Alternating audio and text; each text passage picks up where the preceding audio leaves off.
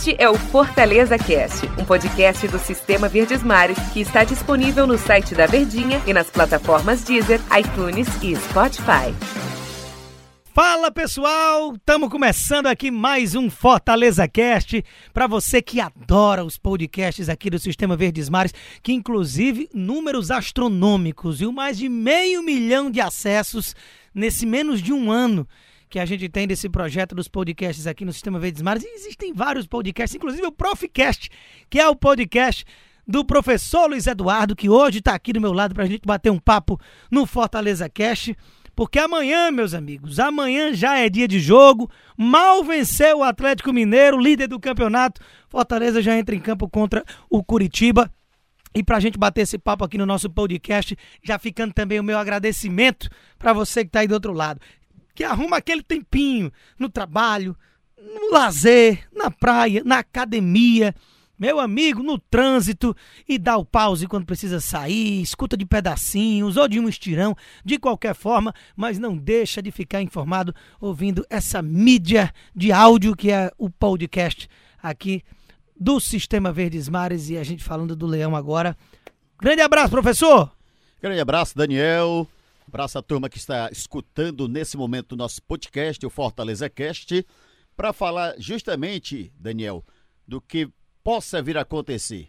Qual será a estratégia utilizada por Rogério Ceni para o próximo jogo contra o Coritiba?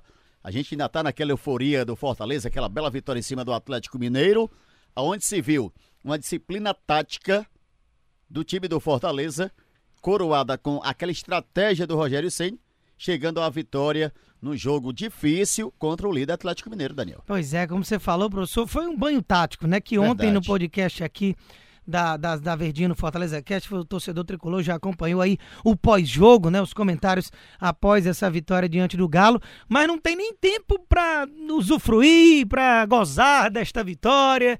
Já é, meu amigo, vira a chavinha, comemora na noite anterior e acabou-se a conversa. E amanhã à noite, com transmissão total aqui da Verdinha, inclusive eu estarei presente nos comentários desse duelo, quando a bola rola às 7 horas da noite para Coritiba e Fortaleza, no estádio do Couto Pereira. Um adversário que é sempre complicado de se jogar dentro de casa, mas professor, já tá aí de olho na tabela do Campeonato Brasileiro para falar pra gente a situação exata do Curitiba, porque se eu não estou enganado, o Coxa tem o pior ataque, né, da competição e tá na zona de rebaixamento, a pressão tá forte em cima do Jorginho, aí já são oito jogos aí que o time só venceu um jogo, que foi contra o Vasco. A sequência não é nada positiva e o Fortaleza pode se aproveitar disso, né? Verdade sim, só marcou 10 gols, né? É uma equipe que ofensivamente ainda busca aquele jogador referência, inclusive tem interesse numa joia da equipe do, do Flamengo, né? Que é o Rodrigo Muniz. Tá praticamente acertado o empréstimo desse jogador para o Curitiba. O Curitiba do Jorginho não consegue chegar a uma vitória e o que é pior, não mostra um bom futebol. E aí o Rogério Ceni, juntamente com Fortaleza, pode se aproveitar dessa situação. O jogador que mais tem se destacado do Curitiba nos últimos jogos é o Robinson, né? Robson, um meio atacante que se transformou até em batedor de pênalti, que era o zagueiro Sabino ali, o zagueiro que ia andando para a bola, dava aquele pulinho e batia. Eu confesso que já escalei o Sabino na, no Cartola em algumas oportunidades, se mas decepcionou. Mas hoje só dá o Robson, que é realmente é, um guerreiro solitário, eu diria, de um time que tem ali o Neilton. No começo do brasileiro se destacou muito bem o Matheus Galdesani. A chegada do Jorginho rapidamente parece ter dado um ânimo melhor para o time do Curitiba. Mas como eu falei, cara, nos últimos oito jogos só ganhou um. Foi contra o Vasco que inclusive demitiu o técnico Ramon, né? A situação tá preta para muito time desse Campeonato Brasileiro, o que deixa um alento bacana para nós aqui do nosso estado, pensando no futebol cearense na primeira divisão, porque parece estar melhor das pernas do que no mínimo quatro equipes, que são as vagas que tem para rebaixamento, né? E veja que situação interessante do Fortaleza na classificação, Daniel, que chegou a 20 pontos. O time pode aí, conquistando uma vitória em cima do Coritiba, chegar aí numa situação de pré-libertadores, que é o sonho do torcedor do Fortaleza, ver o Fortaleza naquela região, naquela classificação de quinto, sexto, para começar a ver o G4 bem de perto. Então Fortaleza tem essa sequência fora de casa, tem esse jogo contra o Curitiba, tem tudo para buscar um excelente resultado, só que a gente sabe que a estratégia agora do Rogério vai ser outra. Bem ah. diferente daquela estratégia que ele utilizou quando venceu o Atlético Mineiro. Pois é, quando a gente viu aquela escalação contra o Galo, Rono de Gabriel Dias e Tinga juntos, como é que, que vai ser esse desenho? Será que vai dar certo, e né, a rapaz? gente viu que mais uma vez aquilo que poderia surpreender alguns, o Rogério mostrou com a execução dentro de campo de que dá muito certo.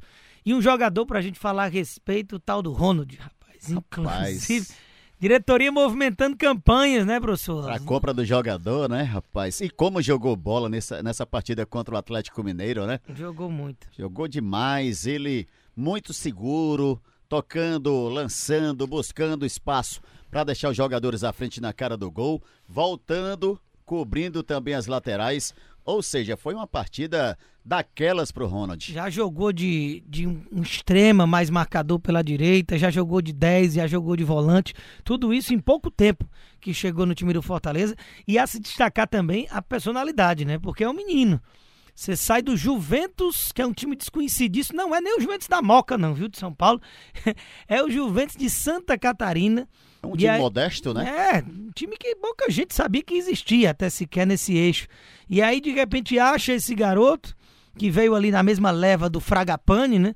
E, mas o Fragapane não consegue passar confiança para o Rogério, enquanto o Ronald, em algumas situações, já foi até titular como foi nesse jogo contra o Galo, e muito bem, e aí movimentando campanhas, né? 8 mil camisas vendidas nas lojas, aí a diretoria... Menos de 24 horas, né? Isso, não, a, a campanha era Rápido, 8 né? mil camisas vendidas, a gente compra o Ronald, palavra do presidente Marcelo Paes, e aí o menino tá fazendo, inclusive, a gerar aglomerações, porque as filas nas lojas físicas do Fortaleza para poder aderir e que tão doido que, que o Marcelo Paes faça a TED aí e compre o garoto realmente, porque pode ser prematuro? Pode. A gente já queimou a língua com alguns jogadores que começaram bem e depois não despontaram, mas vem dando ótimas perspectivas para o Rogério esse garoto. Desde o começo, desde as primeiras partidas, o Ronald já mostrou que é um bom jogador naquela partida contra o Flamengo, quando ele entrou no Maracanã, apesar da derrota 2 a 1 do jeito que foi no final do jogo,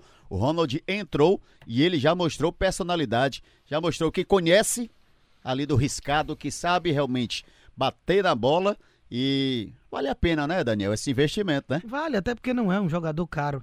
Então esse aí foi um achado da diretoria que tem sido até assertiva, a diretoria do Fortaleza nesses últimos anos.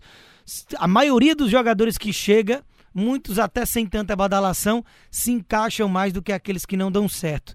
Agora falando em encaixe, para a gente fechar esse nosso podcast que já está indo aqui para a reta final, o Wellington Paulista, né? Eu gosto de falar do Wellington porque os números são impressionantes. Ele é, foi o artilheiro do ano passado, ele estava fazendo muito gol essa temporada até passar a ser preterido pelo Rogério, que no início a gente imaginava. É uma ideia de preservação física, imaginando a longo prazo. Aí tirou ele com, no intervalo do jogo contra o Santos. Aí no jogo contra o Ceará, pela primeira final do Campeonato Cearense, ele entrou no, na reta final de jogo. E depois, contra o Atlético Goianiense, me parecia muito claro que a ideia era ele nem entrar. E aí, com 40 do segundo tempo, na retinha final já, o Rogério colocou, porque estava 0 a 0 tentando ali algum tipo de abafa, bola aérea, pressão final. E ele tentou ainda, um lance ainda de primeira, Isso, a bola foi no final alta. do jogo. E contra o Atlético nem entrou, né? Não entrou no jogo desse de, contra o Galo das Minas Gerais, o Elton Paulista. É, e isso me leva a crer que o Rogério tá realmente moldando um time para é, jogar sem ele, fortalecer as laterais, um ataque mais móvel, tá elogiando bastante o David, só que o David não joga, né?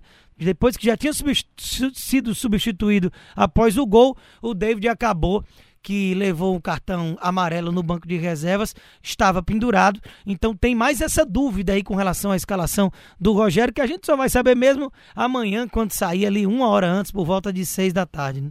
Acreditar na vitória. Dá para trazer de lá três pontos. Exatamente.